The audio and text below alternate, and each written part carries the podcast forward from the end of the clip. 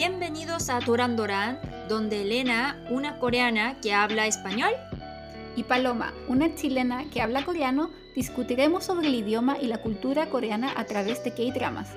Y te explicaremos lo que se perdió en la traducción de tus series favoritas. Gracias por acompañarnos. 감사합니다. En este episodio hablaremos temas sensibles, así que les recomendamos discreción. Gracias. Oni, em, este es otro capítulo del futuro y no hemos tenido todavía muchos mensajes porque tú sabes que estamos grabando desde el futuro, pero en el episodio de Daily Dose of Sunshine nos llegó un comentario de Toma Mitsui que siempre que nos manda comentarios me da mucha risa, muchas gracias. Sí. Siempre nos manda, él siempre nos manda estos comentarios y me da mucha risa, así que te lo agradezco porque cada vez que leo tus comentarios me dan risa me alegran el día. Y dijo, me llamó la atención que Elena dijo que esto era una especie de sesión con la doctora Paloma, pero la doctora empezó revelando que era traficante de no por, por K-pop. No sé si eso me da mucha confianza. Y sí, pero... Em, por eso podemos decir que es doctora, porque para ser doctora tiene que saber de todo. Pero yo no era la que buscaba el, no por, eran mis amigos los que se dedicaban a eso. Nosotros tan solo nos hacíamos amigos de coreanos y después mis amigos eran los que los contactaban para mandar el material. Sí, y, no era su intención, sí. No, y además que, Oni, momentos desesperados necesitan soluciones desesperadas también. ¿Cómo me iba a perder el comeback de Xinhua, por ejemplo? Claro. Sí, no. Y teníamos, o sea, era, eh, no había YouTube en esa época, por favor, apiádense de no me juzguen, no me juzguen. No había YouTube, era nuestra forma de hacerlo, se llamaba reciprocidad. Y además que hoy igual vamos a hablar un poco de la industria del no por en Corea, y de hecho yo creo que lo que yo hacía era mucho, era por el bien de la sociedad coreana. Bueno, así dice la doctora Paloma, pero bueno. Mandábamos cosas legales, Oni, no cosas así como grabadas en... Sí, es que como esa, eso de tendremos que hablar eh, de no por clásico y no por de hoy en día. Sí. Que es muy diferente. Em, pero bueno, ahí que tiene que saber que Paloma siempre era súper ñoña y solamente por el amor hacia Shinua, ella estaba, siempre tenía que buscar en ese lugar así un poco ilegal. Yo no lo eh, no era yo la que buscaba, eran mis amigos, hombres. Ellos, ellos sabían dónde encontrar esas cosas. Yo tan solo consumía el producto de... K-pop nomás. El K-pop, sí. Era como la gente de, que come carne. Ellos no matan el animal, solo lo consumen nomás. Ajá, eso. Sí. Eh, bueno, Sí, eh, Entonces, eh, quiero decir que usted puede tener como mucha confianza, como le, le puede tener mucha confianza porque la verdad es que ella es de verdad una doctora que, que sabe muchas cosas, entonces que le puede contar cualquier cosa, que nunca te va a juzgar. Eh, ella no, no, nunca te va a juzgar, así que te pido que no la juzgue. Por que favor. no me juzguen, por favor. Sí, era, era un momento desesperado, no había YouTube. No, eh, imagínate. No había YouTube, no había Instagram, no había TikTok, nada. No sabíamos coreano.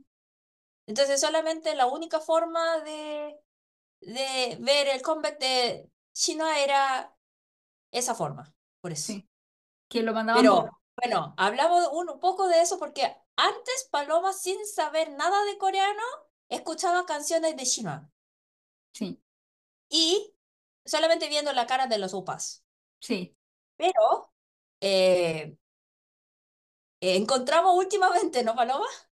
Que escuchamos la canción clásica de Shina que se llama Tu boda. Sí, oh, es que canción más buena, una obra de arte. Es un temazo, en serio. Eh, una canción muy buena y la verdad es que yo también ahí era como súper joven y sin saber qué significaba la letra lo cantaba, pero un día nos ponemos en la mesa y ahora, como Paloma entiende, entiende coreano, entonces empezamos a, entender la letra, intentamos, ¿de qué se trata la canción? Y era horrible. ¿De qué se trata esa canción? Oni. Tu boda de Shinhua. Mira, Oni, yo tenía cierto conocimiento porque, bueno, se llamaba Tu boda. Y yo la escuché, yo me aprendí la letra en coreano, cuando no sabía coreano. Y después yo podía cantar la canción en coreano, a pesar, cuando, aprend, cuando ya aprendí coreano, podía cantar y entender lo que decía, pero tampoco nunca le presté atención a la letra hasta mucho después. Y yo tenía la idea de que era un hombre que estaba en la boda de su primer amor, porque no me puse Sí. atención. Hasta Mm. que... Yo también pensé así, porque yo Sí. también no me puse atención y hasta canté en karaoke, pero un día de verdad pensé, ¿pero qué estaba cantando yo? Es la Porque, ¿de qué se trata Paloma? se, la llaman, a- hoy en día se llama la canción del cuñado loco. Se trata de un hombre que va a la boda de su hermano menor y se enamora de la novia. Y según él, es su primer amor. No es como que haya sido su primer amor antes, es como que la ve y se enamora y casi que quiere detener la boda y se prescuestiona. Ella me amará también, a mí, soy el único que está sintiendo esto. Y es como, caballero, adéntrese. Por eso no le invitaron al Sangyeonle. sí, Sangyeonle es como la fiesta de, de como engagement, como cuando se promete el matrimonio y se presentan las familias. Sí, Y ahora entendemos por qué no le invitaron.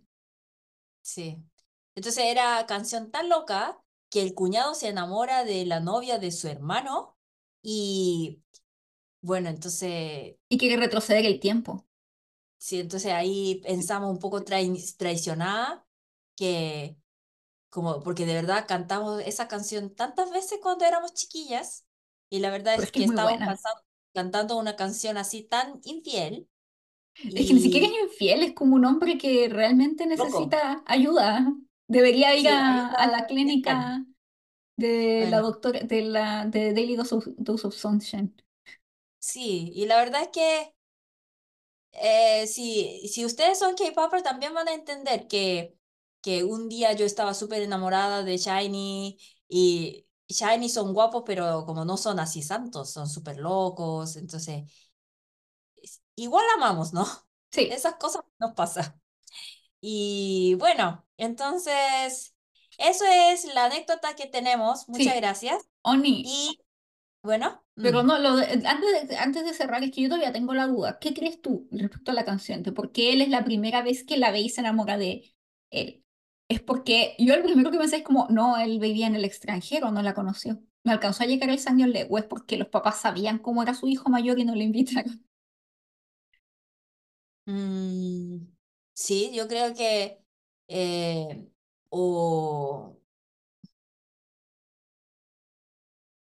bueno, para ser más dramático, eh, lo escribió, pero sin pensar nada, porque por ejemplo, en las canciones de SM, siempre, muchas veces no tiene lógico.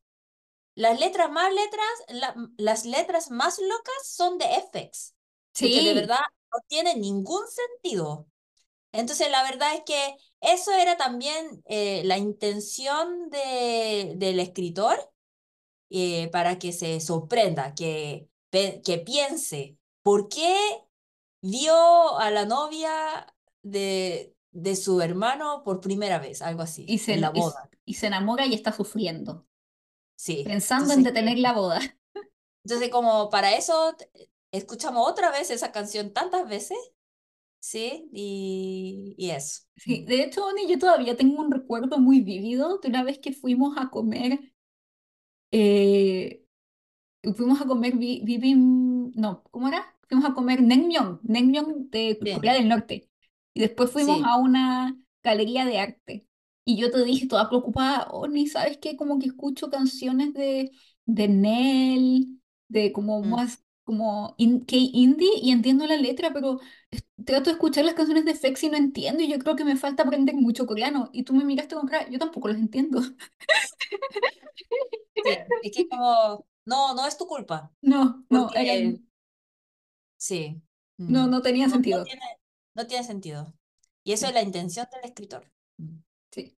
Ok, Oni. Ah, así que bienvenidos una vez más a un episodio de nuestro podcast Doran Doran.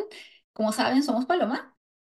Y Elena, muchas gracias por una vez más escucharnos. Sí, muchas gracias por siempre estar con nosotros y queremos recordarles que eh, siempre estamos abiertas a responder todas sus preguntas y nos las pueden dejar por Spotify, Instagram, Twitter o X, que es arroba durandurankr.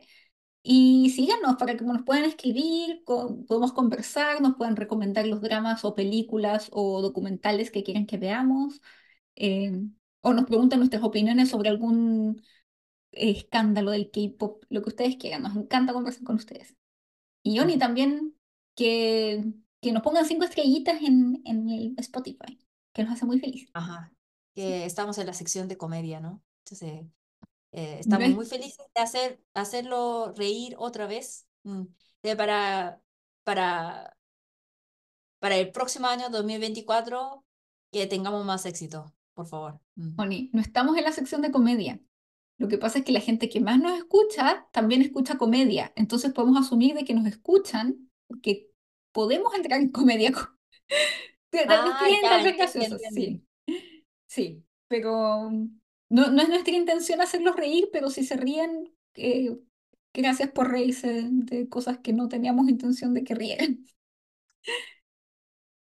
Y, Bueno. Oni, hoy nuevamente no tenemos eh, ningún como comentario, como ya dije, porque estamos grabando en el fut- en el pasado, para tratar de mantener, porque hay ciertas cosas en la vida que van, vienen, viajes, cosas así, entonces las fiestas, las fiestas de, de fin de año, todo eso, y no queríamos que eso intervenga con el podcast, queremos que ustedes sí puedan seguir escuchando, entonces nos hemos organizado para grabar todo muy rapidito, Bueno. Sí, así que Hoy no, no tenemos comentarios, pero que nos dejen muchos comentarios para que cuando volvamos en el próximo, en la próxima temporada, que empecemos con más comentarios de ustedes. Sí. Y Oni, ¿cuál Bueno, es? hoy vamos a hablar de una película. De verdad se hizo muy popular, no solamente en Corea, en el mundo, mundialmente también. La película de hoy se llama Ballerina. Sí, Valerina y es dirigida y escrita por Lee Chung-hyun, que Oni, vi una entrevista de él y quedé impactada porque es un bebé, Bebé, ¿cuántos años tiene? tiene 33, Bueno, como no es tan bebé.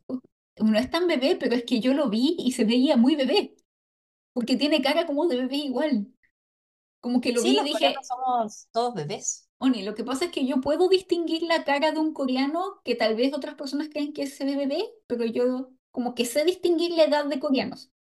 Pero él Sí. igual se ve bebé, se ve como de 26, 27, a lo mucho, leche. Mm, Se ve muy mm. joven. Y él también dirigió The Call. Y de hecho, Oni, todos... Ah, eh, bueno, yo, yo no lo veo tan bebé, pero Ay, yo no encuentro carita de bebé. Tal vez es como habla, es muy tiernito. eh, bueno, eh, es más como guapo, Es guapo, sí. sí. No importa eh, bebé, viejo, nada, lo importante es ser guapo, como Pedro Pascal. Como Pedro Pascal, que anda en Chile, Oni. Es la ¿Sí? temporada anual de Pedro Pascal en Chile, la Navidad. Sí. Es que como siempre sueño encontrarme por casualidad Pedro Pascal, pero si vivo, sigo viviendo en Corea será imposible, ¿no? Sí, tienes que ir a ¿Tendré que ir a Chile Chile o...? Sí, para Navidad. sí, Ahí aparece Pedro Pascal. Es como, como un cometa, como el cometa Halley que aparece cada cientos años. eh, Pedro Pascal aparece todas las Navidades. sí.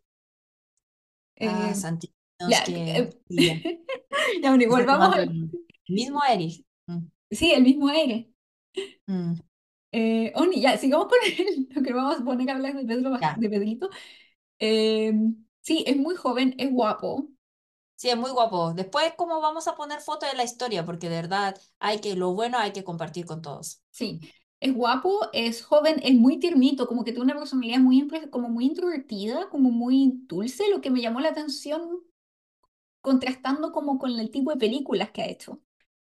Mm, También la directora de arte es muy joven y el mm, director de música es el rapero Gray, como si tal vez les gusta el mundo del rap coreano o el K-rap, tal vez lo conozcan, porque él ha mm, trabajado con, ha colaborado con Jay Park, con Loco, con Crash, con Zion T y también ha producido para Doc 2, Dynamic Duo, para Shinhwa Sí. y para 101.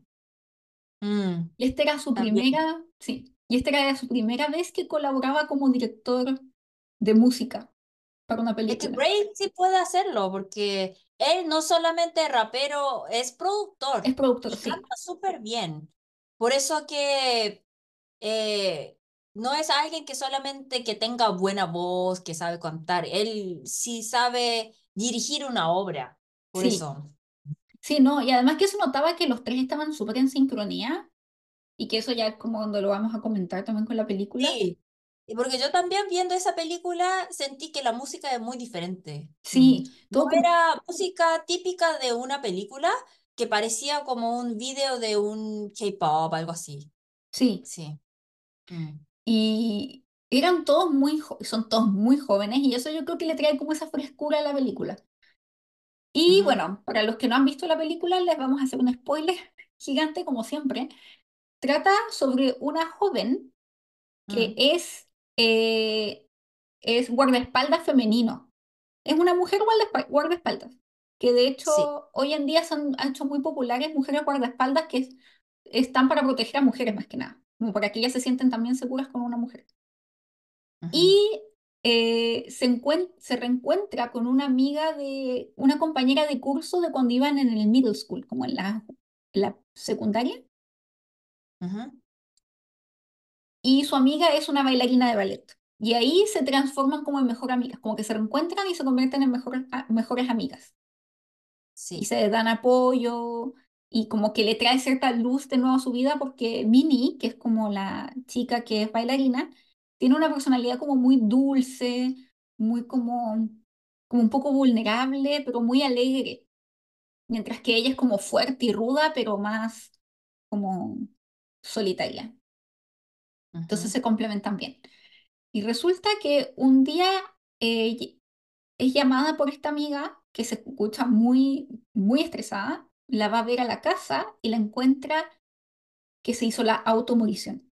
Se quitó la vida y le había dejado una nota como diciéndole, eh, necesito que vengue- me vengues, Tú eres la única persona que me puede vengar. me puede vengar. Y ahí ella se dedica a investigar qué es lo que pasó, o sea, como quién, cómo se tiene que vengar. Encuentra a un hombre que es un sushi. que vende sushi pero en verdad no es sushi lo que vende, sino que más que nada drogas y es un masoquista que hace filmaciones de chicas, las droga y las filma sin su consentimiento para hacer de- videos como de pornografía ilegal, como no, no solo ilegal, pues, sino porque lo hacen sin consentimiento de las chicas. Y ahí ella lo descubre, eh, lo trata de seducir y bueno, y continúa la venganza hasta que lo logra. Y él trabaja como para un grupo de mafiosos y todo. Y de eso se trata la película. principalmente. Es un, es una historia súper simple y muy rápida. Es como, me matan a mi amiga, la tengo que vengar, la vengo, se termina la película. Y Y, y sí. Entonces no podemos como Hay que, yo creo que vale la pena memorizar el nombre de la protagonista. Su apellido es Chun y su nombre es Chung Seo. ah, sí, Chun Chung Seo. Yo creo que ella va a tener un, ya es súper famosa, pero va a ser una actriz muy importante en Corea. yo Mm. también creo. Eh, porque de verdad tiene cara como muy así única, que no es operada, nada, que eh, tiene ojos así largas. Sí, Entonces, ojos así largos parece como un poco como, eh, en Corea se dice como, no de mal sentido, como un gato, como sí, parece gato. así. Y parece misteriosa, fuerte y, y es muy inteligente, elige muy bien las obras. Sí, Entonces, como creo que va a crecer más, que actúa súper. su- Mm, actúa súper bien. De hecho, eh, si vieron La Casa de Papel Corea, ella es la chica que hacía de Tokio Sí, y en esta película interpreta a Chang Ok-chu. Su nombre es bien particular, Ok-chu es como de señora. sí, Eh, pero me gusta el nombre, me gusta. Como que siento que le, le queda bien. ajá. mm, Y ella también actúa en la película The Call, que es del mismo director. Que eso mm, después lo vamos a entrar a comentar. Eh, y ella es, como tú decías, Oni, yo creo que, eh, de hecho creo que en, La Casa de Papel, que la vimos, eh, no, como que no le sacan tanto provecho a cómo realmente ella puede actuar. Porque ella tiene esta mezcla de que es una chica que es súper aguerrida, como que ella escoge y es muy buena en estos papeles de mujer fuerte, eh, como venganza, peleas, eh, que no tiene, que se nota que no tiene miedo al tirarse y pelear con hombres o que le- la golpeen o algo así, además que tiene como un cuerpazo que se nota que está bien alimentada la chiquilla. Eh, es como eso y además ella tiene algo como cálido igual. Y más encima sus expresiones faciales son súper como precisas. sí. De hecho, También al- pienso pienso lo mismo. Y la verdad es que muchos hombres coreanos como se ríen de las películas así tan feministas de mujeres como de mujeres fuertes, todo. Pero en Corea ella sobrevivió y, sí, y sigue tomando el mismo rol como un- de mujer fuerte, ¿no? Y, y eso significa que ella está convenciendo a Corea que una mujer también puede ser fuerte. sí, Y la verdad es que ella no es una mujer que tiene mucho músculo, nada, pero que ahí como nos muestra que la inteligencia de una mujer no es solamente tener mucho músculo, porque los hombres que aparecen en es- esa película, claro que tienen más músculos, tienen arma, pero son todos hueones que no saben pensar. Pero es que ella con inteligencia, entonces como una persona, el poder de una persona es de una voluntad fuerte, mentalidad fuerte y inteligencia. E sí, es- inteligencia. eso es lo que parte, gran parte de la trama. Si al final ella puede, porque tú sabes que hay ciertas películas, como por ejemplo que se hacen en Hollywood, de que tratan de poner el trope de la mujer fuerte, pero al final la mujer termina siendo como un ser que es como casi que un hombre en un cuerpo de mujer, como extremadamente fuerte y como que Sí. tiene, casi que es súper poderosa de la nada. En cambio ella no, ella es como que comete errores, la dañan, es vulnerable. mm. Pero lo que pasa, de hecho, su ventaja es que es mujer. De cierta forma, los hombres siempre la, la subestiman. Y por eso también les logra ganar. Ujú, Porque ella en algún momento se queda sin armas o algo así. Pero siempre dicen, es como, ah, de hecho, por eso él dice como, no, si yo me encargo, si es una niña como de este tamaño, ella la va a ir a buscar así. Y van al departamento y no la, no la, a buscarla para hacer, mm. deshacerse de ella. Y obviamente ella no, no se deja no, no subestiman don- como a los hombres, pero los hombres sí le subestiman a ella. Y ahí los hombres, como físicamente son súper fuertes, pero ellos están ahí porque no tienen otro trabajo, ¿no? Entonces son cobardes. Sí, Tienen cuerpo así con mucho, que claro, que tienen mucho músculo, tienen armas, son fuertes físicamente, pero mentalmente son cobardes. Entonces, como mentalmente nadie la puede ganar, porque ella está así loca para hacer venganza de su mejor amiga y ellos no tienen motivación. Entonces, la verdad es que como muchos hombres dicen, ah, eso es irreal, ¿cómo una mujer puede ganar a los hombres?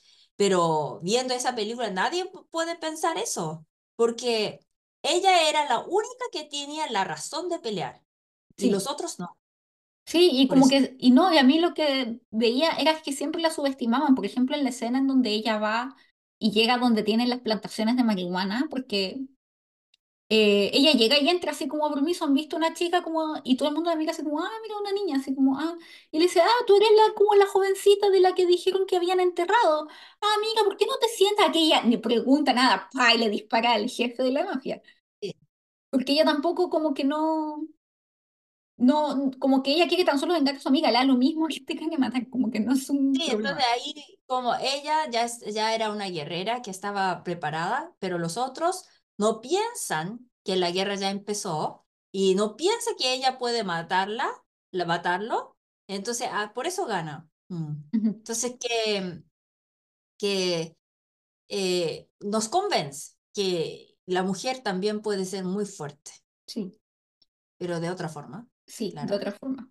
Lo otro, Y, que otro ¿sí? personaje que me gustó mucho fue el de Minnie, que se llama Choi Min-hee, pero la actriz es Park Yurin, que es la amiga, la bailarina. Sí, la amiga. Entonces, como ella es eh, bailarina de ballet, entonces podemos pensar que ella es como súper femenina, débil, pero la verdad es que eh, también que aquí la parte que, me, que yo disfruté mucho viendo esta película era como la amistad de las dos chicas, porque las dos son súper diferentes, pero se hacen súper amigas y es algo que, que eh, ¿cómo podría decir? Alimenta mentalmente los dos. Mm, Sí, porque Sí, ella, eh, Okju era como fuerte, aguerrida, eh, como con esta cosa más oscura y solitaria, y no sé, creo que ya lo dije, pero bueno, Minnie era como muy delicada, como muy dulce, y como que de hecho, como que ella saca un poco más la dulzura de Okju, porque Okju también es cálida, y de hecho eso se ve representado en su casa, que su casa es como oscura, pero súper cálida, con plantitas, muy bonita. sí. Eso es lo que ella tiene, está como coraza, así como de ser fuerte y, y protectora. Y lo que me gusta, ¿sabes qué me gusta mucho esta película, Oni? Que el- ella la baila, que de hecho la película gira en torno a Vinnie, porque es bailarina, es la película de la bailarina. Entonces, en otras películas uno siempre ven que la chica muere y después como ya la voy a vengar, pero como que se olvidan y es como tan solo como un instrumento para, lo que- para la trama. En cambio, aquí uno la puede ver como un personaje. De hecho, es como un su, Sí, una subprotagonista. ajá.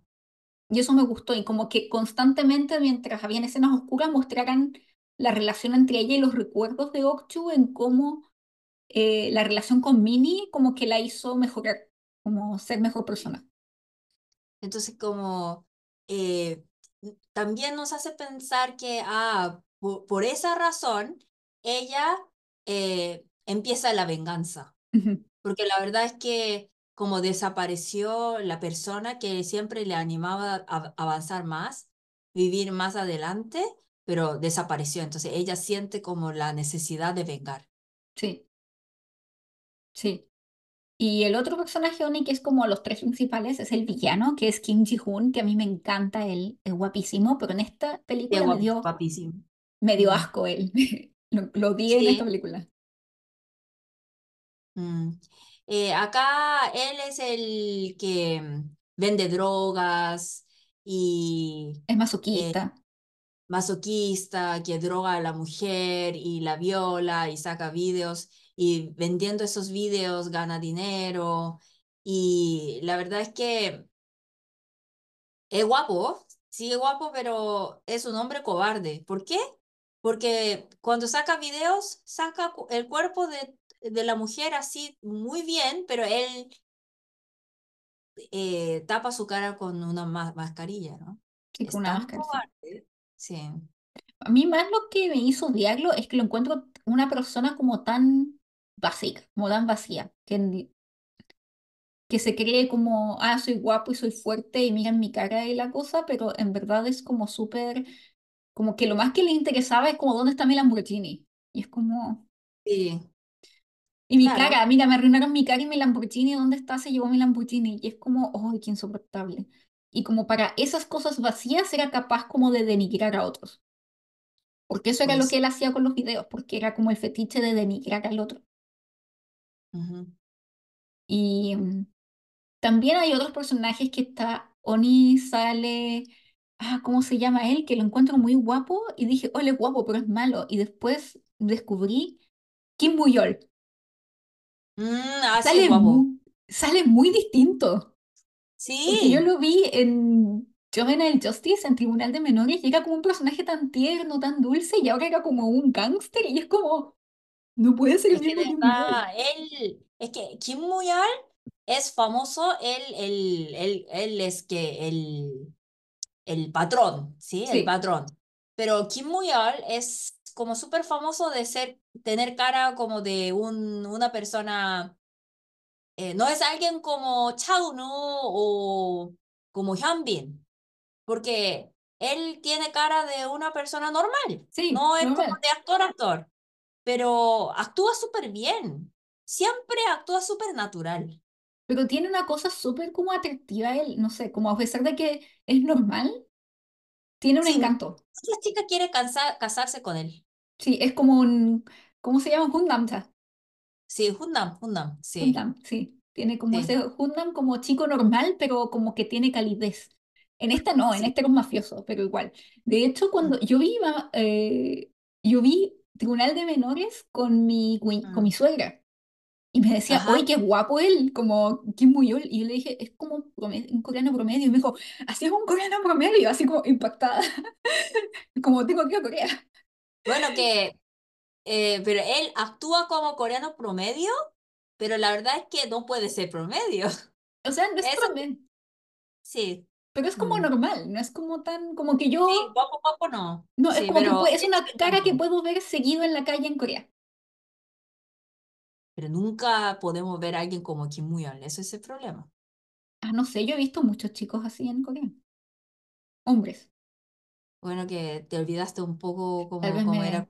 Ya, ya No, ni yo me acuerdo, yo porque yo tengo momentos de impacto en mi vida en Corea de cuando que me, un, un guardia de seguridad me abra la puerta y yo quedara así como, ¿qué? ¿Por qué él no es modelo? O que un día, una vez un micrero era tan Bueno, guapo que yo no que entendía por qué era micrero. cuando venga a Corea, me, me dices si Ok. de verdad te enamoraste otra vez, También una vez como, un, un harabut, un ajoshi del, del, de un. Un, sí. un señor de un de- que atendía un como un negocio de, de barrio, que mi amiga me había dicho, oye, el, el caballero que trabaja ahí está, es hermoso. Y yo que como, es un Ayoshi, ok, voy a Ah, no, era no, no es guapísimo. cierto. Era un señor mayor, mayor, pero tú puedes decir, oh, este señor era Siempre muy dicen guapo. que eres, es guapísimo y para mí es súper normal, Bueno, es que pero yo creo que es porque nuestro gusto es muy distinto, es distinto. es verdad. Mm. Sí, nunca vamos a Yo creo pelear que a la latina le gustan los coreanos, no sé por qué, pero Bueno, yo creo que nosotras nunca vamos a pelear por un hombre, nunca, gracias a Dios. sí, la mujer, las, las, las mejores amigas ah, ah, debe tener diferente gusto. Sí. Bueno, como nos gusta Pedro Pascal, pero Pedro Pascal es marido de todos, entonces, Sí, es el marido del, de Chile. sí, del, del mundo. Bueno. Sí. Oni, otro actor que vi y que reconocí fue Mm, a Park Hyun-soo, que es el Myung-sik, que es el que es, es el químico farmacéutico que produce la droga. Lo vi y yo dije, hoy lo encuentro guapo a él, pero lo odio, no sé por qué lo odio. Y no me acordaba que fue como una cuestión visceral, como odio a esta persona. Y después me di cuenta Mm. que es porque era el hermano de, de Yoon Se-ri en Crash Landing on You, en Aterrizaje de Emergencia. Ah, sí, porque la cara sí sonaba. Sí, y, y, y por eso me dio ese rechazo, porque Ah, me acuerdo que lo odié en, esa, se- lo odié en Crash Landing on You. ah, sí, es verdad. Sí. Y otra actriz, Oni, de Money Heights, también, de La Casa de Papel, es la que era la entrenadora, eh, que era- solía ser la jefa de Okju y Mm. que era entrenadora de, Ah, de sí, sí, sí, ella también, sí. Sí, era como Pero un... ella, ren- eh, la verdad es que ella es, es, es guapa, pero no actúa bien. Mm. Sí, no Entonces, esa escena, como pensé, porque era una escena importante para saber si ella, eh, si ella, porque ella, ella di- dijo que volviera, como que Ujú, trabajara de nuevo como guardaespaldas y ella lo rechazó porque le queda el trabajo como el trabajo de venganza, ¿no? Sí, Y, Y esa parte era in- in- importante, pero ella, que la, mode- la modelo, Chang Yun-ju, eh, que también salió en Casa de Papel, ella no actúa bien. sí, pero me Entonces, cae que, bien, me gusta su cara. Bueno, como... Sí, como su cara me da para, como... para, lo, para algo como internacional tal vez funcione bien, pero yo como coreano, coreana, más o menos, la verdad. Mm. Bueno, y esto es como súper desde mi visión súper subjetiva, de que hay gente que tiene una cara que me cae bien, que es como que ella tiene una cara de una hermana mayor, como una Oni divertida, que, que me va a llevar a Sí, es que es- eso es que por eso en el mundo internacional y en el, en el mercado co- coreano, como tenemos gustos tan diferentes, Sí. porque como nosotras escuchando el tono de su voz, todo como pensamos que ella actúa súper mal, Ujú, pero ustedes no lo captan. mm. Y dice que su cara me cae bien y eso es Es como, que mm, tal vez no le presté tanto en- atención a su papel porque era como muy, aparece como en dos escenas, entonces no, no no, es que por eso, por esa razón no pude ver Ca- eh, Casa de Papel, porque en Casa de Ah, en Papel Casa de Papel, sí. aparecen tres ac- actores de acá, ¿no? Eh, la principal y el principal y Sí, ella, y ella sí. Sí. Eh, tres personas, pero la verdad es que eh, Chon Jong-so como nueva actúa bien. Kim Ji-eun, eh, bien. Y ella, que tú dices que te cae bien, ella actúa mal. Entonces que ahí eh, no había como actores, porque todo eso es como, ese cas- casa de papel, primero necesita un guion súper lógico, segundo, como hay que vender encanto de cada uno, pero para los coreanos no funcionó bien, entonces no tuvo éxito acá. Mm, Sí, sí, una ya. Pero mm. volviendo al, al este, porque La Casa de Papel, creo que todos tenemos como esto de que no- no- a mucha gente no le gustó tanto, No, pero en especial a la gente que vio Casa de Papel original, ajá. como Yo, tú. yo vi original, entonces no, de verdad no pude aguantar, Ujú, que como... No, ni se puede comparar, no, no tenía ni, ni una cosa buena que, que la versión original, por eso. Mm. sí. Y la otra actriz única que aparece es Kim Jong-ok, que es la abuelita que siempre muere en todos los K-dramas. Con este no murió, Ujú. que es la abuelita que vende las armas y el lanzallamas. Sí. Mm. Y dije, oh, va a morir, como, como no Esa, tenía esa, una escena. esa, esa pareja de abuela, eh, pero ellos sí, porque ellos aparecieron como 10 segundos, 20 segundos, pero actuaron súper bien. Ujú. Entonces, como da así, eh, como más color, más encanto a las escenas. Sí, como que le da un poco de liviandad también a cuando ella está como en la, en la venganza y es todo tan oscuro y aparecen estos abuelitos así como, hola, trajimos armas para ti. sí, como una, una fantasía, ¿no? sí, Eh. Y eh, esa escena sí me encantó. sí, Mm, ella es como, ¿no tienen algo decente? Porque esta es mejor, pero mira, si esto está bien, si esta la usaba Sean Connery, le esconde, sí. Y al final sí les sirven sus armas. mm, sí. Y bueno, ya pasando un poco más ahora, Oni, a la trama, eh, a mí me gustó, me gustó harto y me gustó de que fuera rápida. De hecho, cuando la empecé a ver pensé que iba a durar dos horas y media y veo que es una hora y media y quedé como, oh, qué cortita.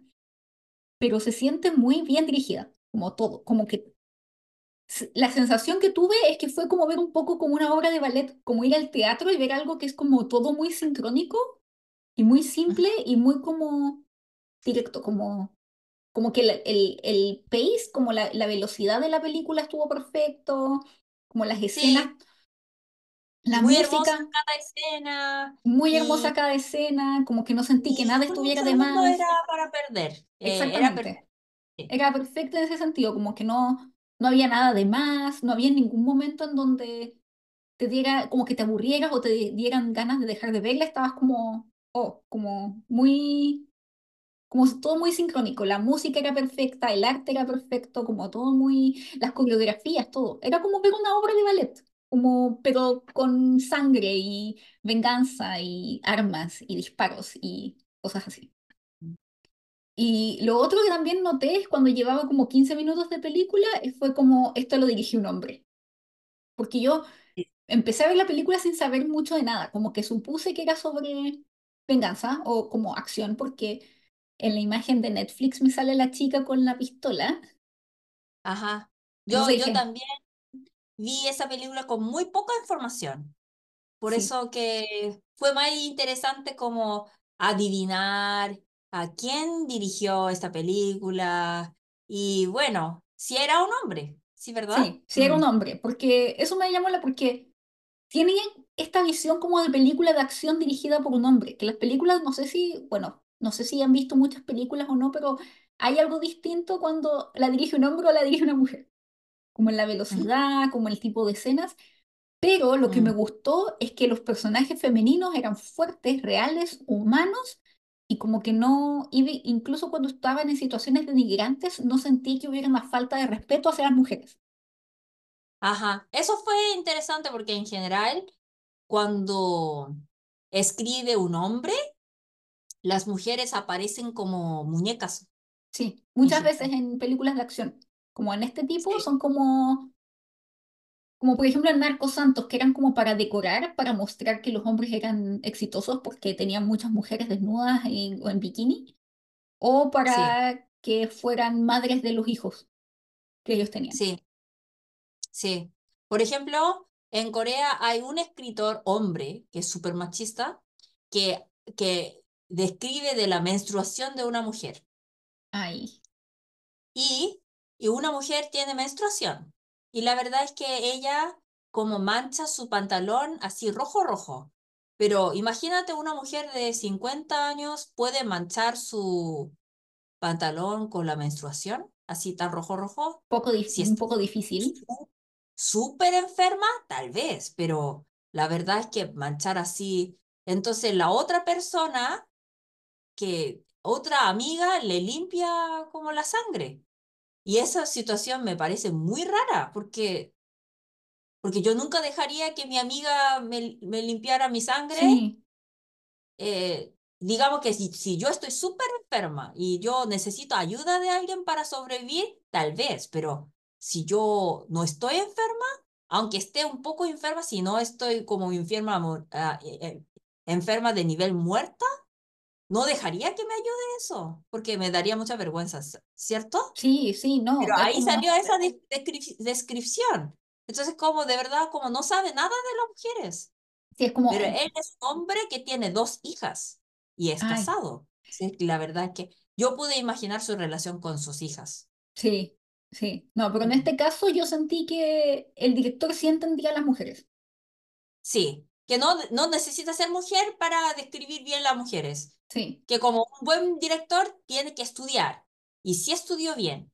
sí. O como que se nota que ha hablado con mujeres como de igual a igual. Y como que se ha interesado por sus opiniones y por su forma de ver el mundo. Porque eso me gustó porque incluso como te iba diciendo, como en situaciones en donde la mujer se puede ver muy denigrada, como en las escenas, que yo creo que aquí tú tienes un análisis bien bueno, Oni, como de cuando el, el chef Mm, este graba a las chicas, es como muy mm. pornográfico. Es una forma Ajá. muy denigrante de grabarlas, pero yo sentí que a pesar de que estaba viendo algo denigrante, era como no a través, lo estaba viendo a través del ojo como externo, no como, como de alguien más haciéndole algo denigrante a alguien y yo viendo y juzgándolo. En vez Ajá. de yo ser el protagonista de como, oh, estoy viendo pornografía, sino como que miren esta- esto, qué horrible esto. Y eso me gustó, era Sí, como súper es algo, por ejemplo, siempre en las pornografías tú, eh, tú estás, te pones en un lugar súper seguro, que tú los estás eh, observando, pero la otra persona no sabe que tú, tú, lo, tú la estás viendo. Te, te da esa seguridad, Que tú sí la estás vigilando, pero ella no sabe que tú la estás vigilando, que tú estás seguro. Eso es como, siempre empieza con eso en las pornografías, pero acá eh, ya como te das, tú estás vigilando, esto es el ángulo de pornografía, pero tú estás, sí estás vigilando. Así te Sí, estás diciendo como cada vez más que como estamos consumiendo algo sucio. Sí, Pero la verdad que ese ángulo es algo como que estamos súper acostumbrados. Entonces nos das cuenta que, oye, pero nunca me, da- me di cuenta, me daba cuenta, pero la verdad es que como todo lo que estamos viendo en comerciales, en películas, todo, son esos. sí, o sea, como que fueron ángulos que no es tan solo que las veas en contextos de pornografía, pero eso Ajá, te hace cuestionar que tal vez estos ángulos sí son de cierta forma pornografía, o sea, como que igual están cosificando a la mujer. Sí, que estamos consumiéndolas. Pero Sí, cuando ves a un hombre, nunca la ves como así, como un pervertido, así escondido, ¿no? sí, Que como lo trata muy diferente, la verdad, de hecho. sí, es que yo creo que tiene Porque, que por ver... ejemplo, Ujú, imagínate que cuando estamos viendo como una, estamos pre- premiando de Cannes, como el fin de año. Entonces, si sale una mujer, siempre el ángulo de la cámara viene de abajo hasta arriba, si es una mujer. O mira todo el cuerpo. Pero si es hombre, ¿has visto alguna vez ese ángulo? Nunca, ¿cierto? Pocas veces. Y yo como mujer también estaba acostumbrado a esa, ese ángulo. Pero aquí te hace cuestionar. Sí. ¿Está bien? Eh, sí. Eso. Sí, y de hecho como te muestra cómo es que cosifican a la mujer porque, bueno, tal vez ustedes se han dado cuenta o no, que muchas de estas escenas en otras películas, en comerciales o cosas así, cuando se muestra tan solo una parte del cuerpo de la mujer, en donde la mujer es más que un cuerpo, mientras que no se le muestra la cara o se le muestra el cuerpo entero. Y en este caso, como tú estabas viendo, como a él, él grababa el cuerpo, pero tú veías eso de afuera, veías como, oh, qué, qué sucio esto, qué, qué feo, qué, qué mal, qué denigrante. Sí. Entonces, eso es como que nos hace pensar, eh, bueno, básicamente eso habla de, de, la venganza de dos chiquillas, de una chica para su amiga, pero la verdad es que es como una crítica hacia la sociedad. Sí, sí, en especial, Loni, porque eh, también está todo lo que íbamos, estábamos hablando de que empezamos a hablar un poco el, el tema hoy de la pornografía en Corea, porque se podrá prohibir mucho la pornografía, pero eso no significa que no exista en Corea.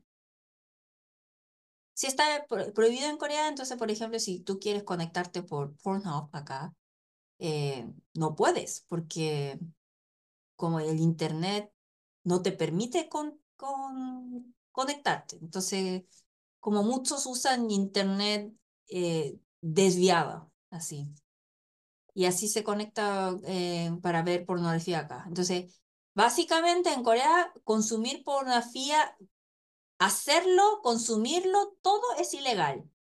Entonces, como no, no hay, no consume pornografía acá, no. Es uno de los países que consume más pornografía del mundo. y, y en Corea, como ustedes saben, el sexo es muy tabú. Por ejemplo, una telenovela latina empieza con besos, sexo, con todo, pero en Corea, en el último capítulo, con un besito termina. Entonces, como, es como muy, ¿cómo podría decir? Muy mentiroso, o tal vez como la sociedad no permite, entonces como estamos tan oprimidos, por eso eh, el sexo nunca es como está en el mundo así abierto, así siempre escondido, así... Como algo oscuro como al final. secreto. Sí. Y eso lleva como a consecuencias terribles, Moni, como el problema de las molcas que tal vez lo hemos comentado de paso en otros episodios del problema de las cámaras escondidas, que están en todos lados en Corea. Ajá.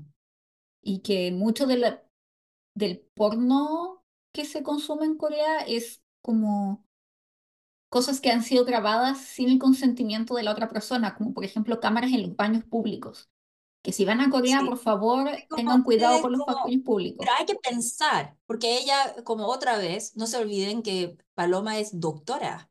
Doctora, ella es. me da como vergüenza tanto. Pero vergüenza y no, no, no dudes, porque aquí, que si ustedes piensan que, ah, los coreanos son tan pervertidos, ¿por qué miran a alguien cagando? Tú, ustedes piensan que como alguien se siente como, oh, qué sexy, como la caca de esa persona. No. Es una cosa de poder. Poder. Sí, es una cosa de ver, poner a la mujer o a la persona que está ahí como en una situación denigrante o de mostrar poder, o como esto del... Eh, que incluso ellos mismos lo dicen en la película, Oni, ah, sí, son, las chicas son muy fáciles, no hay, como que no hay, no tienes sensación como de logro es la cosa de hacerlo como de la forma a la mala, a lo prohibido, para demostrar poder, para demostrarte superior. Ajá. Y en Corea está no problema... como algo, algo natural de como seres humanos, que, ah, que como ver a una mujer sexy yo siento deseo. No, eso, como, como yo tengo todo el poder que puedo hacer cualquier cosa yo quiero y ella solamente puede obedecer. Sí. Eso quieren. Mm bueno, ni como decía, el problema de las molcas en Corea, que bueno, ahora como igual ha ido mejorando, por lo que tú me has contado que creo que hay más vigilancia por eso, porque era un problema, por lo menos cuando yo estaba, eh, que era muy grande, del hecho de que no podías ir al baño tranquila, que no, que los hoteles también seguros. cámaras, pero ahora ya que, por ejemplo, en, en los baños públicos, como siempre hay un timbre que presiona el timbre, entonces como eh, la policía viene para ayudarte y de la misma forma, eh, porque de verdad eso es como un problema social que en Japón, solamente los dos países, los países que parecen más conservadores, Japón y Corea, en, hay una sección de baño público, de mulca, Como de como es una sección de pornografía, como que se vende muy bien acá, solamente en, acá en Corea y en Japón, los dos países. Y es interesante porque son, parece los dos países más conservadores, Sí, pero ahí se bien es esas cosas como pornografía. Entonces, en Corea ya que como ya como había muchos crímenes relacionados con ese, entonces ahora hay muchas policías que vigilan para ver si hay cámaras siempre, entonces como bueno, ya mundialmente está muy conocido el problema de Volca, pero les quiero decir que ahora pueden estar más tranquilos acá, porque de verdad como lo castigamos muy fuerte comparando con antes, y ahora como eh, la sociedad de verdad como para, no, para que no, no hay- haga eso, como lo está vigilando mucho, como cada día, cada hora, algo así. Sí, Así que baños públicos pueden creer, confiar que, que están bien. sí. Hay que tener cuidado con baños de edificios más privados. Ajá, ahí sí puede haber, porque de verdad no entiendo, pero se venden, por eso. Mm. Sí, yo creo que es por eso de tanta restricción, de hecho. Por eso yo decía que estábamos haciéndole un bien a la sociedad coreana, porque mis amigos les mandaban, no por que era como de los que son más de, de película, no de estas Ajá, filmaciones prohibidas, sino de gente que recibía un salario y optaba con sí. consentimiento ser grabada. Bueno, como entonces los amigos de Paloma no eran tan malos, No, no, no. como eran curiosos solamente, Eran como ¿sí? adolescentes. Sí. Bueno. Eh, Entonces, eh, que eh, es algo que acá está mostrando como otra, otro tipo de negocio, de, de sección de pornografía en Corea, que le gustan videos tan reales, porque de verdad hay hombres que le gusta, a mí me gustan solamente videos reales, pero de violación. sí, Hay hombres que, así. así, abiertamente. Porque, por ejemplo, en muchas pornografías de Estados Unidos empieza con un como adver- advertencia, que digamos que este video como habla de la violación, pero son actores profesionales y como recibimos, como todos estaban de acuerdo de filmar este video, no es una situación real. Con esa advertencia empieza, pero en Corea esto es una situación real, así empieza. qué terrible, que así se vende mejor. Pero la verdad es que yo no puedo entender que, que pueda consumir viendo Crímenes. crímenes, puede disfrutar viendo crímenes de alguien. ¿Cómo puede consumirlo? Que, no sé, en serio, que, Sí, de, que, qué cruel somos, ¿sí no? No No, y de hecho como que el otro, el que detesto, que es el, era el, el químico farmacéutico, también hace una referencia un poco a eso, como a, como a la gente le gusta estas cosas como reales, pero denigrantes. Como le dice, ah, pero podemos grabarla también cuando la matas porque eso se va a vender bien. Eso, entonces, hasta matar a alguien también se puede consumir como pornografía.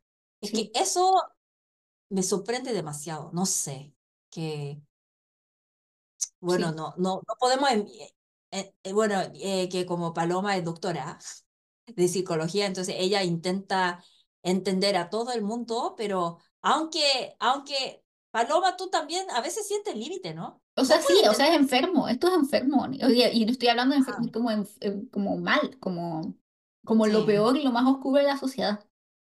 ajá. Y también hace una crítica a esto, yo creo que la Pero película en no, no les digo que es algo como súper así de, es que como, no sé, aquí hay muchos, hay muchos que consumen eso, porque hasta había algunos que hablan así abiertamente entre mis amigos, que Ay, dicen, espanto. ah, me gustan esos videos así porque son reales y yo siento como que yo soy ahí esto en ese video, como nada falso. Y yo le dije, "Te- ¿y si tú sientes que es algo tan real, puedes disfrutar? Le pregunté y me miró como, ah, que como tú eres mujer, no, no puedo entender, pero no sé, Sí, no no. sé, es que difícil. Pero es muy triste porque hay, de verdad, no, se vende súper bien. Sí, es como, y la, y la objetivización de la mujer, porque también el hecho en la película de cómo este hombre, que era un masoquista que veía a las mujeres como un objeto, también los videos, como los guardaba, era como casi como cartitas de Pokémon, como Ajá, bailarina, eh, azafata, eh, colegiala, como así, y era como, como que me dio como, ah, como un asco ver esa parte. sí, que y que es algo real, o sea, está exagerado porque es una película, este es, un ser como ultra mega oscuro y todo, pero es, sí son fetiches y como objetivizac- objetivizaciones que existen en la vida real, Sí, es que la como verdad es que para ser enfermera, para ser bailarina, necesita mucho, mu- mucho entrenamiento, mucha formación, ¿cierto? Son profesionales, profesionales de mujeres. Es que toda esa como pendrive de mujeres, de videos de mujeres, eh, eh, está escrito el nombre de cada profesión. Sí, Y es como burla de las mujeres, como de la profes de las profesiones de las mujeres.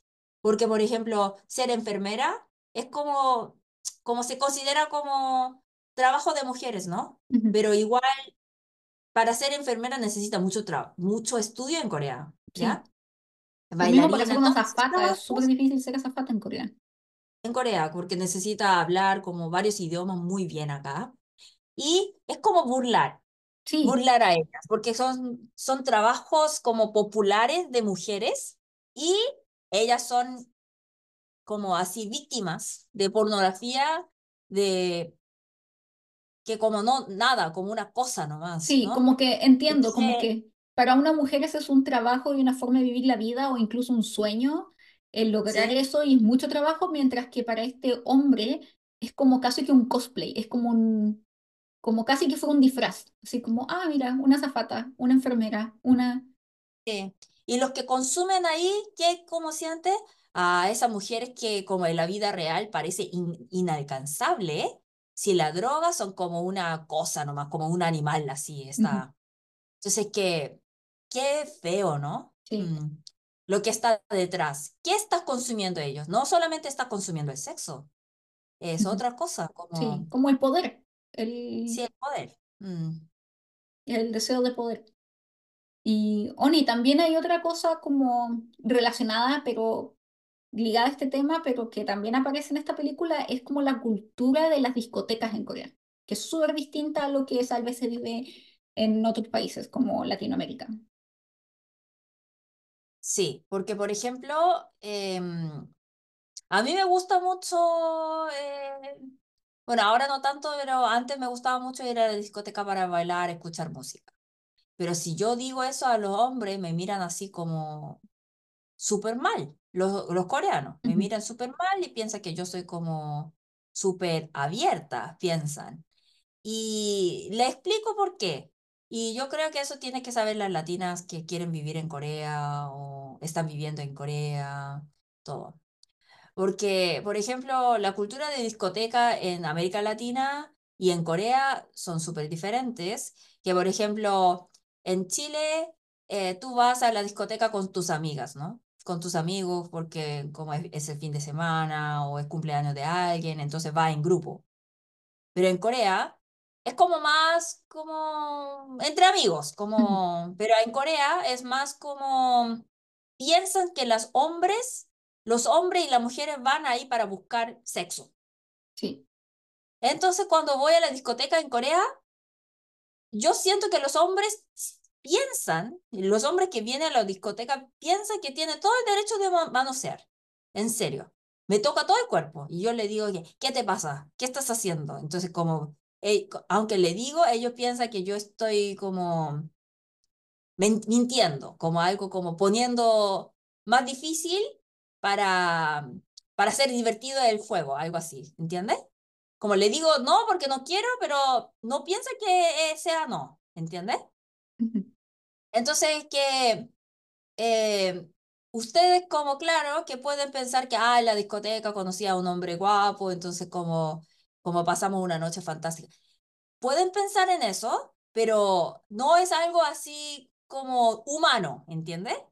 Que ahí piensa que, ah, es solamente para una noche, ella también está dispuesta para tener sexo conmigo, entonces ahí no hay ningún respeto, ni te, ni, ni te ve como, ni respeta tu decisión, nada, no te espera como que toma tu decisión, te lleva y eso, Como como que, casi como una violación. no, y de hecho es como súper impactante, no sé si esto todavía es así o ni, pero en mis tiempos, como que llegaban Sí, y te agarran, como, no a mí, porque yo era extranjera y como que tampoco yo no soy muy de discotecas ni nada, como que me da sueñito, pero como el ver de que llegaban y agarraban, como las agarraban del brazo y como que las entraban, así como, como si fuera sí, una que cosa, así como a las chicas, como que lleg- un hombre llegaba y como tú las agarraban. Sí, entonces como te agarra y dice como, oh, vamos a beber algo, y si te ve un poco borracha, entonces vamos a descansar y como sexo, algo. Pero como ustedes no saben nada de lo que va a pasar, pero tiene que saber que hay muchos hombres que tienen esa idea cuando va, viene a la discoteca. Entonces ahí, por ejemplo, las víctimas de pornografía también son chicas que van a la discoteca pero la verdad es que las chicas, yo creo que, bueno, habrá chicas que quieren como, tener una noche fantástica. No hay ninguna culpa, pero también que hay que saber que los hombres, hay muchos hombres que te miran así, que tú vienes ahí con esa idea en Corea. Entonces que, por eso las mujeres que, que, que como fueron drogadas y sacaron videos como no, ni reclaman. ujú. ¿Por Sí. qué? Porque saben que la sociedad la va a mirar mal, no, no la va a entender, no la va a proteger. Por eso, Sí, como la, básicamente la culpabilidad de la víctima. Es como, ah, pero tú te fuiste a meter a la discoteca si sabes cómo las cosas son allá. por eso. Mm. Sí. Y la verdad es que, bueno, en América Latina tampoco es como a una chica que va a la discoteca, como nunca va a tener, na- no piensa así, pero no creo que piensen que todas las personas que van a la discoteca van con esa idea. Nadie va a pensar así, creo. Ujú, Pero en Corea muchos piensan así, entonces si tú dices que, ah, me gusta ir a la discoteca, entonces tu novio coreano tal vez va a pensar súper mal. Y Sí. tú piensas que, ah, es cultura coreana, ah, e- es cultura latina, tú no entiendes, pero no entiendes porque en Corea es así. Entonces, si ustedes saben, ya saben eso, entonces si tienes pareja que no te entiende, entonces ahí tiene que empezar. Que en, en Chile la cultura no es, nunca es así. Eh, y que, bueno, como la cultura es diferente. Sí. Quería decir. esto yo no lo sé, pero me pregunto si es que por eso también en Corea hay muchas discotecas en donde no dejan entrar a extranjeros, considerando Mm, la diferencia cultural que hay como en lo que se va o las intenciones que hay en las discotecas, por ejemplo, de un grupo de extranjeros a un grupo de coreanos, por ejemplo. es que sí, porque por ejemplo no, no entienden, ¿no? Porque ahí, por ejemplo, si va en grupo, entonces en América Latina yo como, como bailo con mis amigos. Claro que si yo voy con mis amigos no voy a buscar a otra persona para bailar, ¿cierto? Entonces como no hay problema, pero en Corea siempre es como para buscar pareja, algo así. Entonces, que em, Por esa razón yo creo que hay discotecas solamente para coreanos y solamente para, para los extran- para los extranjeros, como más Ujú, abiertos para extranjeros. Por esa razón, yo creo. Sí. Y bueno, Oni, ahora pasando a otro tema, yo vi que en internet hubo varias discusiones respecto a las interpretaciones que había entre la relación entre Okchu y Mimi, estas dos mejores amigas. Y hay gente que creía que tal vez eran más que amigas. ¿Tú qué crees eso? Es que yo creo que por eso como el director fue muy inteligente, porque nos hace pensar hasta cuál es eh, la definición de, de amor y amistad, ¿no? Sí. Porque la verdad es que no salió nada sensual, pero esa relación es más que amistad, parece, como un amor muy fuerte. Hay un amor muy fuerte. Yo creo que ellas se amaban, pero yo igual lo veía como Sí. una cosa más fraterna, como de amiga, como casi como que hermanas. Ajá. Pero nunca lo vi como tal vez son, como que en un momento me lo cuesta, como que pensé, podría ser, y después vi como, ah, no, son solo como muy amigas, son como amigas, hermanas, como de dos personas muy solas que se encontraron. Pero yo no encuentro raro que se interprete como que tal vez ellas eran pareja, o algo me, Mm, como más que amigas. eh, Se puede, puede ser cualquier cosa. Sí, Sí, pero como que eso. tampoco, lo que me gustó es que lo pone ahí, pero tampoco te lo cuestionas, es como tan solo sabes lo que es suficiente que sepas que ellas se aman. Es amor entre dos personas, no importa el sexo ni nada. sí, es como un amor Mm, muy puro también. Ajá. Entonces como que, como que eso Y ese amor es entendible. Sí, Eso también me gustó. Mm. sí, me gustó harto. Como que, que me gustaría saber qué opina la gente que vio esta película, si sintieron que eran más que amigas o eran amigas muy, muy amigas, como mejores amigas, como hermanas. Eso me, me parece que es un debate súper interesante.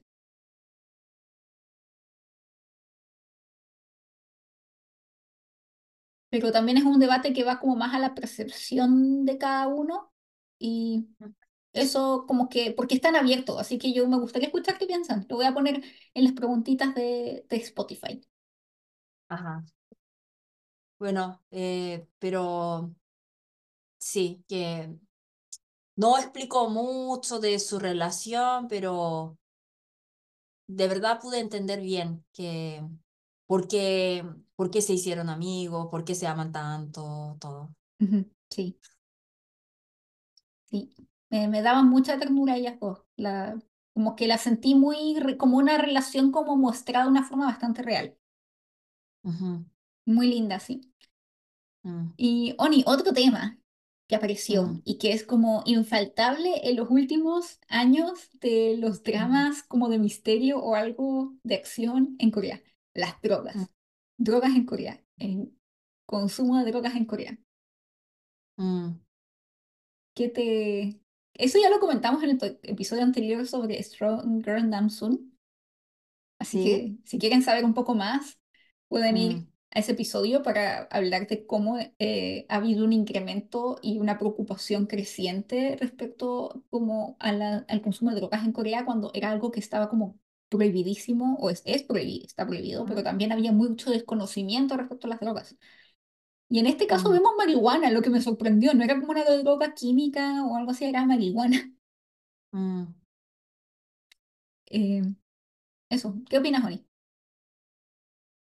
Mm, que aquí, bueno, la verdad es que en Corea también ahora ya no, no se puede negar que haya drogas. Bueno, ya mencionamos ahí, y, pero acá yo quiero hablar más de drogas. Por ejemplo, marihuana en Chile también hay mucho, pero eh, la droga que yo quiero mencionar, que me interesa en esa escena, era eh, las drogas para emborrachar, para perder la mente de la mujer.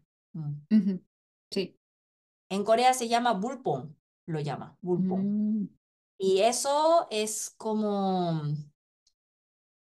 bueno, yo como mujer no puedo entender que, que cómo puede disfrutar el sexo cuando la mujer no tiene conciencia.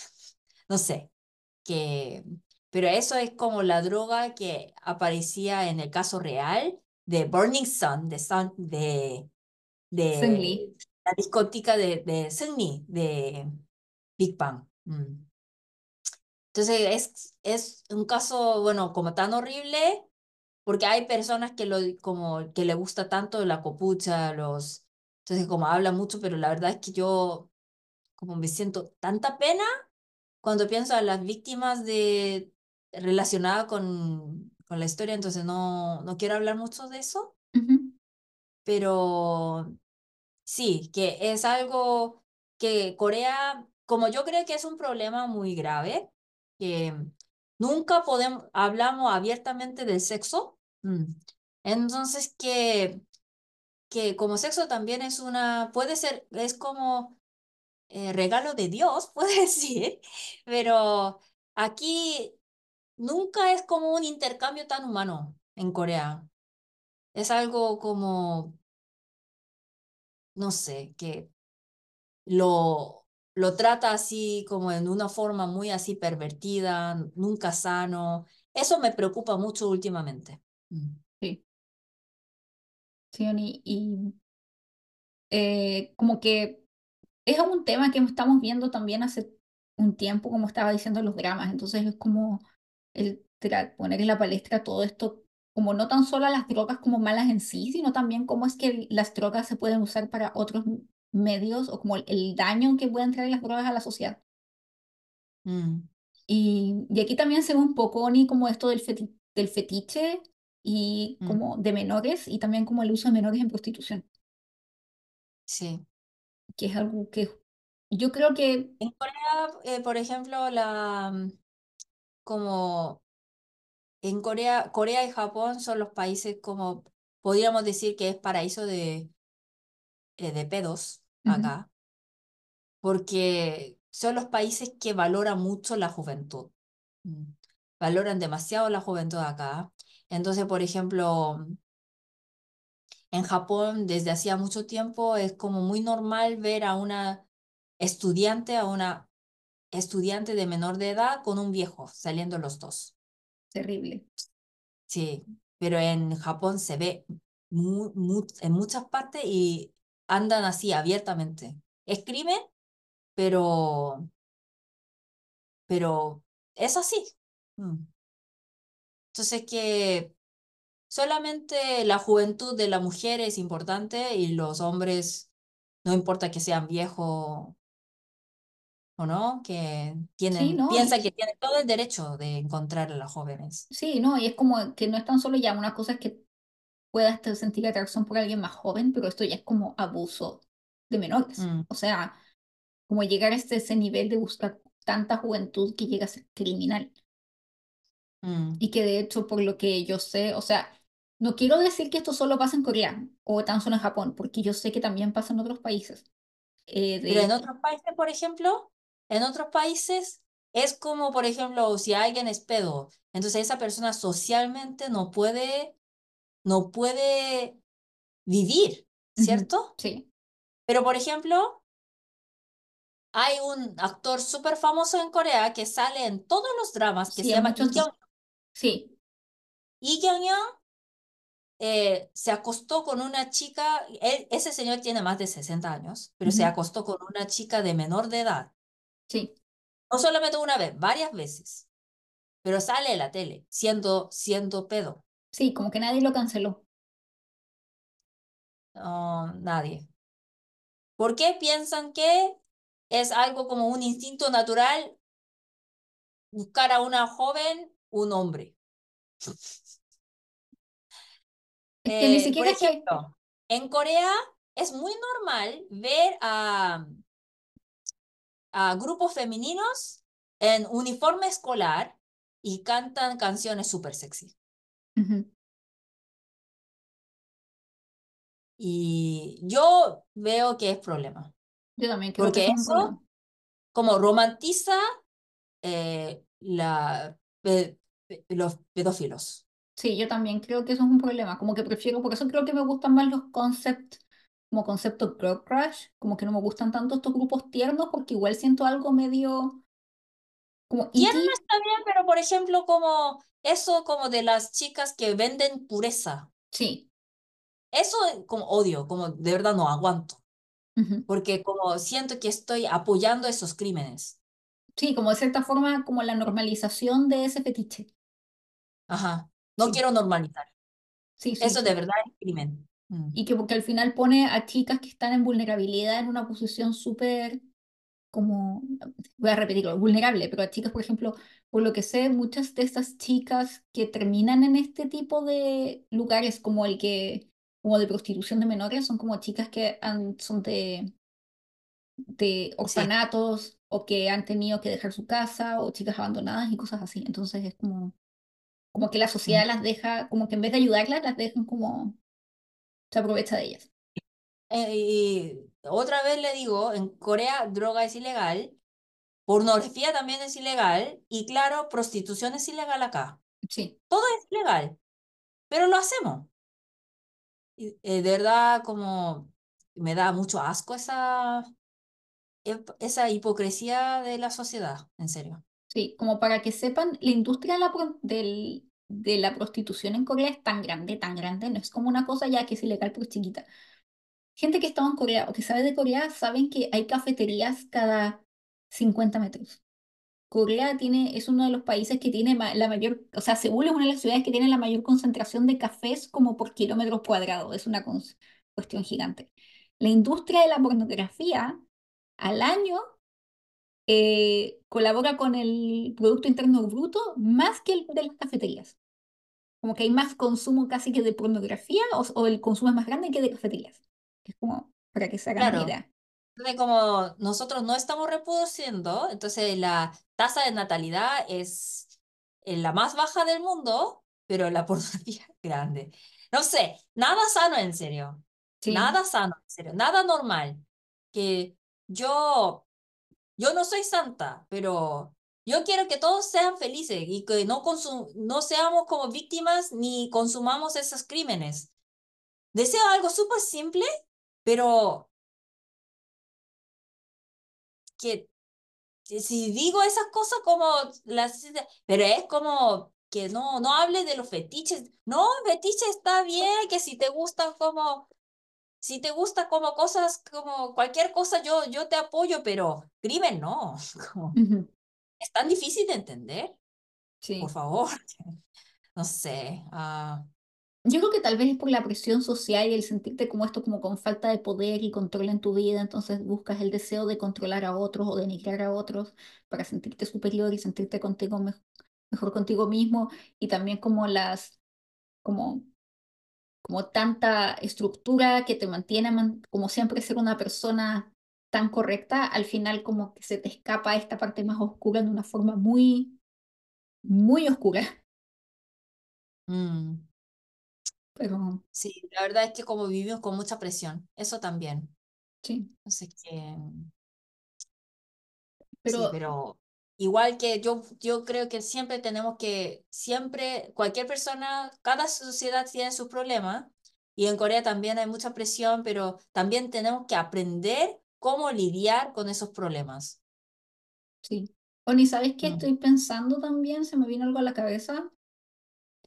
Y es que en una, una vez yo leí un, un artículo, libro, no me acuerdo si era como una tesis o algo así, sobre como en Corea la, la, la prostitución siempre ha sido ilegal, pero después de la guerra, cuando fue el periodo como de reconstrucción de Corea, Mm. eh, los políticos en algún momento incluso dijeron de que no podían, a pesar de que sabían que había prostitución, no la podían acabar porque de cierta forma agradecían que la prostitución había contribuido en gran parte a la reconstrucción de Corea porque durante el... como con esa mentalidad nosotros nunca podemos como pelear con el problema de comfort lady. Sí, exactamente. Entonces, sí, porque decían que gracias a como a la prostitución en Corea, muchos de los militares que habían llegado a reconstruir habían como invertido en eso y como que el 3% del producto grupo durante la reconstrucción se debía a la prostitución. Entonces, como que había que agradecer que a la industria de la prostitución por la reconstrucción. Sí, decían que ellas, las prostitutas, eran las que ganaban dólares. Sí. Que, que, que son como, en esa época decían como broma que ellas eran como patriotas. Sí. Y eso me parece terrible porque básicamente el país se construye en base como al, como al abuso de las mujeres también. Y que de cierta forma... Que no solamente abusan, cualquier persona abusan de las mujeres, hasta el gobierno. Sí, pero es que también... El gobierno que tiene que protegerlos. Sí. Protegerlos las abusan. Sí, yo no quiero satanizar a la prostitución, porque yo sé que hay mujeres que tal vez sí deciden ese como ser su camino y es súper respetable, pero eh, yo creo que en situaciones de extrema pobreza pocas mujeres tienen más opciones que eso, entonces al final igual es un abuso. O como en el caso de las que hablamos de las chicas que son abandonadas o cosas así. Que como que tiene las personas que no tenían otras opciones de conseguir trabajo y dice que ellas eligieron, eso es como muy violento. Sí, y, y, pienso en esta película y pienso como este hombre que es este masoquista enfermo, enfermo, estoy hablando enfermo como de enfermedad, sino como enfermo de como, como perturbado, eh, lograba tener riqueza a través de abusar mujeres también. Entonces igual sigue sigue siendo como una crítica a la sociedad. Mm, sí. Y Y, y- y por eso viendo esa película como mujer, eh, sentí como un apoyo mental, como viendo la venganza de, de Okju, sí, porque como somos mujeres, como parece que somos súper débiles físicamente, pero tenemos la mentalidad más fuerte que, que cualquier persona. sí. Y Entonces, podemos solucionar cualquier cosa de nuestro problema y también cuando tenemos problemas, como pide a- a- ayuda a tus amigas, que siempre te va a ayudar. Mm, sí, como el hecho del apoyo, como la sororidad, como se dice, como el apoyo entre mujeres. sí. Y no, Oni, yo creo que una de las escenas, somos débiles, pero mentalmente somos inteligentes y fuertes. sí. Y Oni, yo creo que una de las escenas que también me quedó como, oh, fue cuando, al final, ya final, final de la película, cuando Mm, ella lo va a quemar con el lanzallamas y él le pide, como mm. le ruega, por favor, no me mates, ¿no? Y le pregunta, ¿dónde está mi auto? Eso no lo tradujeron en los subtítulos, pero le pregunta, "¿Dó- ¿y mi auto dónde está? Como, No, no dijo mi auto. ¿Dónde está mi Lamborghini? eso, Lamborghini, sí. Sí. Pero como ¿Han vacío? tan Mm, vacío y no, y la parte que me molestó mucho, como que fue como una patada en la guata, como que ahí conecté mucho con Okju y su rabia y sus ganas de vengarse, y porque sentí también que era una cuestión como de, como crítica a la sociedad, fue como le dice, ah, entonces tu amiga de verdad era bailarina, y le dice, ah, es que yo no le creí porque era gorda, y que hasta Sí. momentos así como que sean capaces como de Pero ustedes negar, vieron como la amiga era súper flaca sí, y dice que era gorda. Y la verdad es que podemos ver porque ella, ella, eh, después de la violación, ella fue a la actuación y ella falló. Ujú, ¿Por qué? Te- como le, le hizo recordar de ese momento, todo. Entonces, como nos muestra cómo destruye, como una noche, esa noche, como destruye la vida de una de una mujer mujer, sí, y se suicida, ¿no? sí, mientras que para Y, él,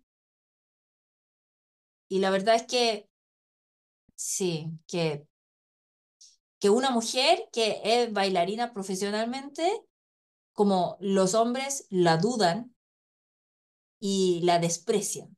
sí. No, y también Así. como esta fascinación con el denigrar el cuerpo de las mujeres y ver su valor respecto al cuerpo, y es como, ah, entonces tú mira, porque era gorda, y cuando lo están a punto de matar, es como,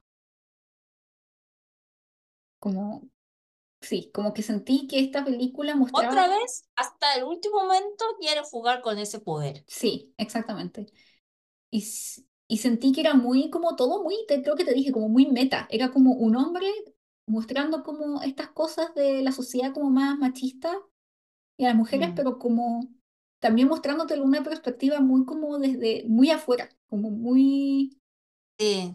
Es muy, esta película de verdad era muy feminista y habla mucho de los problemas de, de acá y puede entender un poco cómo sería la vida de las mujeres de Corea acá, que como body shaming acá es como nivel increíble acá. sí.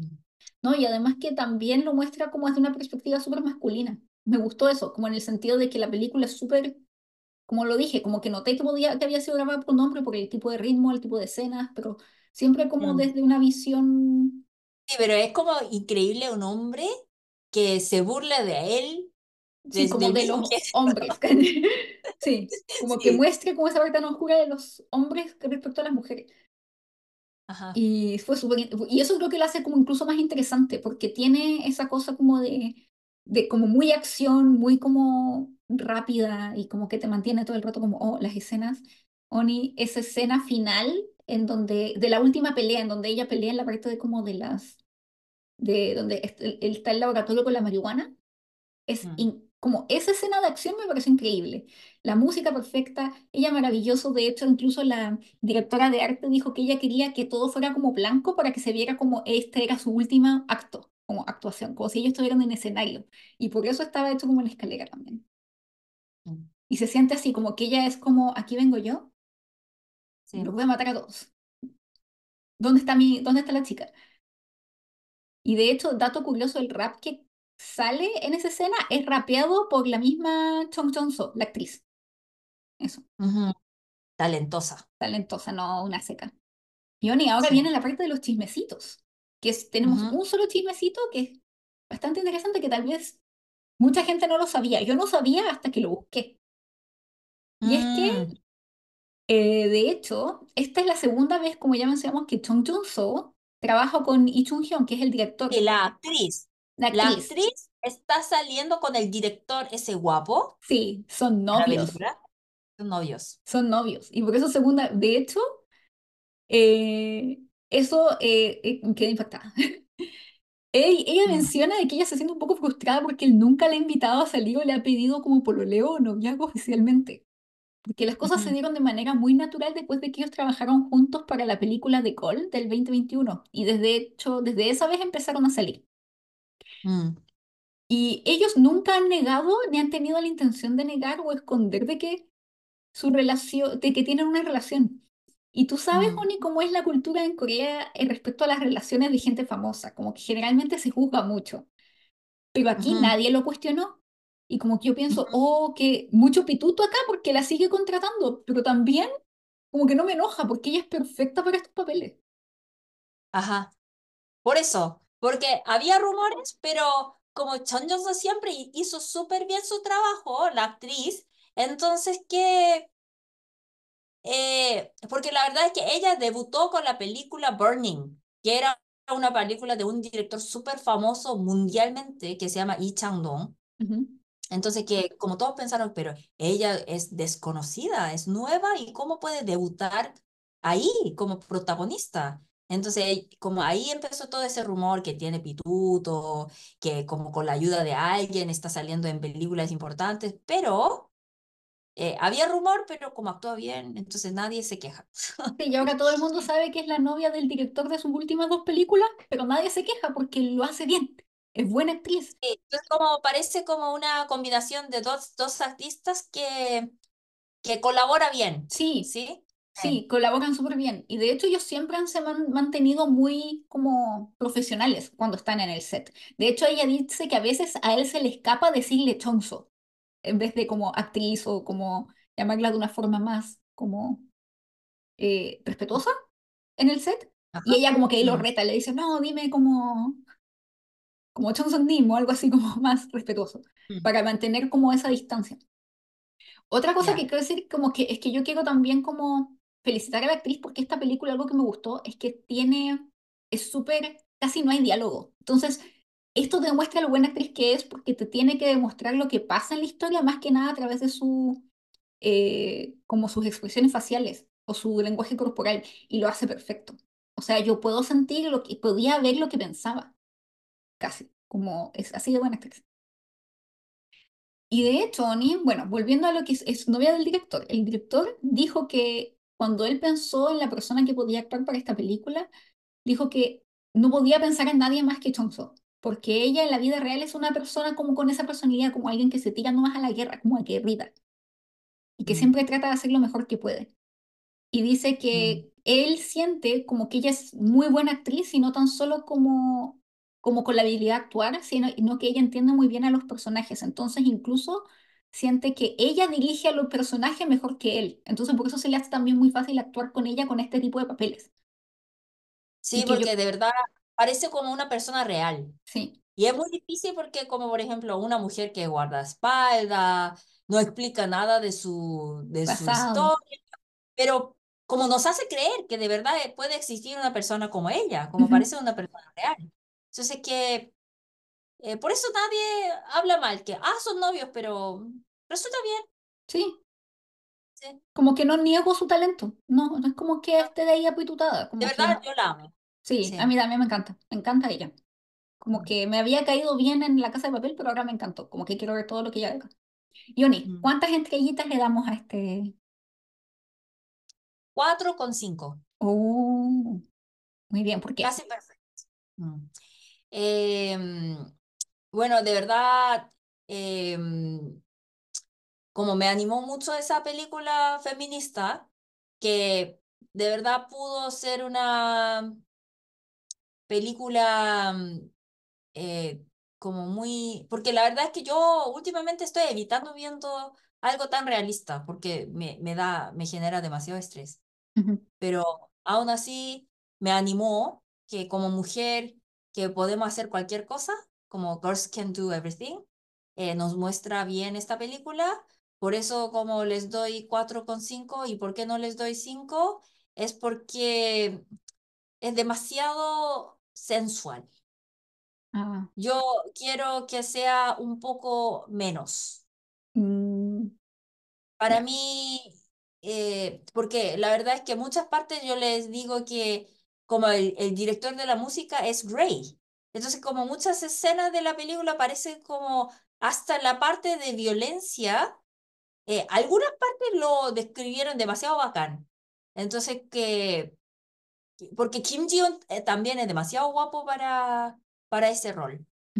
Entonces, que yo creo que tenía que ser, el director tenía que ser un poco más frío para eso, que demasiado como fashion. to- Ah, ok, ok, ok, ok. Es que era como, Algunas escenas, no todas.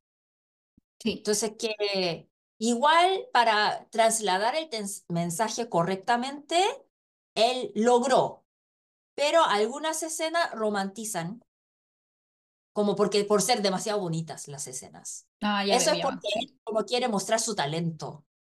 Pero yo creo que como el tema es tan sensual, él tenía que ser un poco, como no pensar mucho en como en mise-en-scène, en la, en la parte estética. Eso es mi opinión.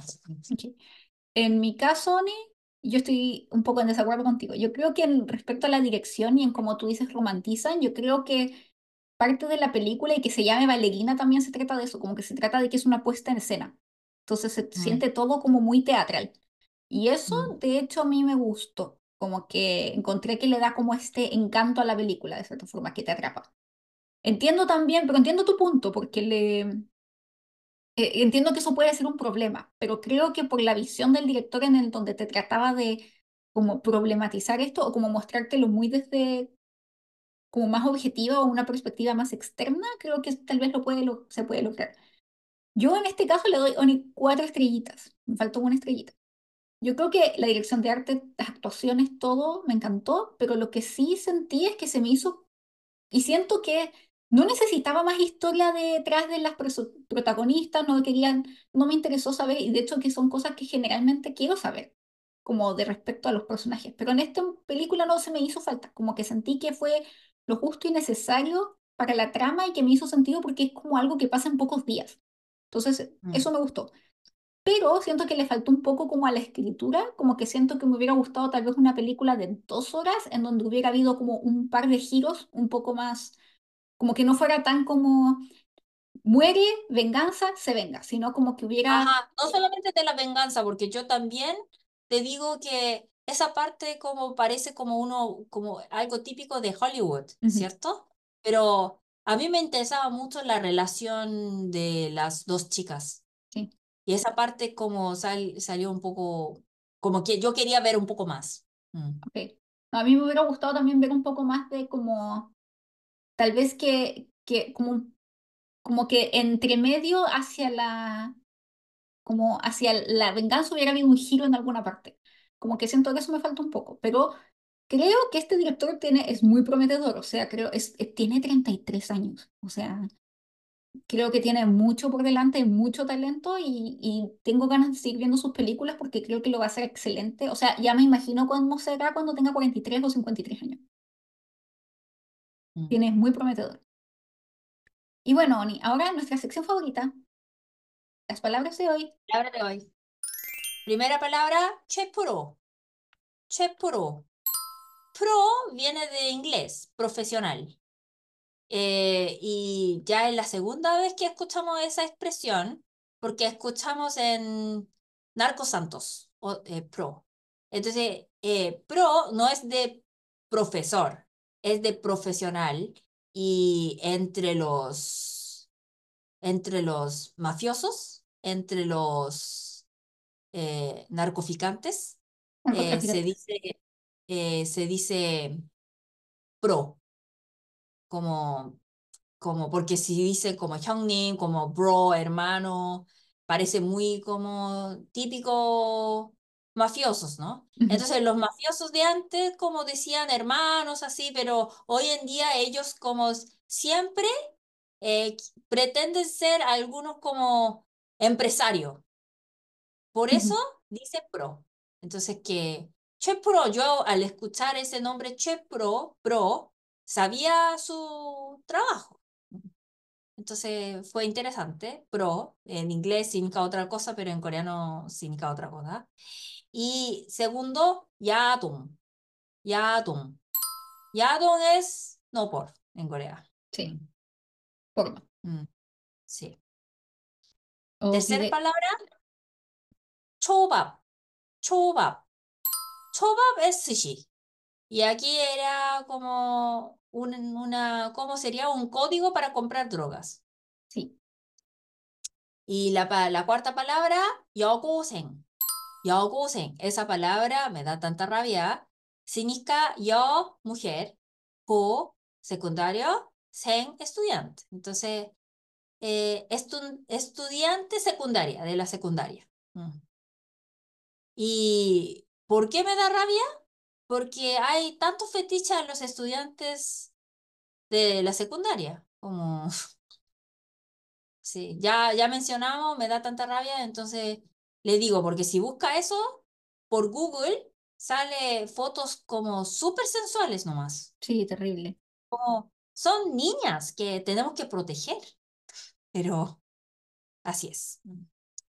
Y la quinta palabra, binchopa, binchopa, eh, eso también es súper coreano, mint choco team. Sí, Paloma, ¿tú eres minchopa? soy minchopa. ¿Y tú, Ani? Anti minchopa. Ok. Odio. Min- mint choco es la mezcla de chocolate con menta. Y No, es pa, como, me, me, me da la, me da la impresión que estoy comiendo chocolate después de lavarme los dientes. Y pa es lo que se usa para decir como que eres de un team. Y Sí, yo, Oni, me encanta comer pasta de dientes con chocolate. Me encantan las cosas de chocolate con menta. Sí, y separado, por ahí, favor. Mm. no, a mí me encanta. Y no, y entonces mincho pa son la gente que le gusta la mezcla de menta con chocolate.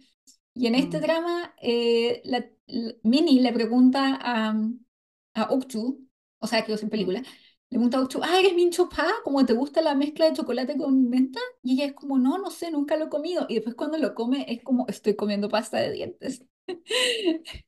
Y era anti-Mincho Pa, como tú, Oni. Ajá. Pero ahí también, como una es anti minchopa y otra es minchopa, pero son amigas, Sí, como Paloma y yo. como nosotras. Sí. Sí, Somos muy diferentes, pero tenemos almas muy parecidas. sí, sí. A Sí. pesar de nuestras diferencias en gustos de hombres y chocolate con menta. Eh, sí. Pero mejor, ¿no? Mejor. Si te encuentro mincho, te, te doy todo. Sí, me Te encanta, lo me doy. encanta. Muchas gracias, Moni. Bueno, muchas gracias por escucharnos una vez más y esperamos que hayan disfrutado este episodio. Y si tienen comentarios o preguntas o recomendaciones, recuerden dejarlas en nuestro Instagram o Twitter en arroba Dora Doranca R y Oni. Nos queda tan solo un episodio por grabar para que se termine esta temporada. Sí. En nuestro próximo episodio comentaremos Yonin, my dearest. Sí, que nos la han pedido porque creo que Muchísimas personas. sí está causando furor, así que hemos decidido hacerlo por ustedes, verla. A pesar de que es más larga y a pesar de que estamos en el pasado, pero lo vamos, por eso también estamos en el pasado, para alcanzar a verla y grabarla a tiempo para ustedes.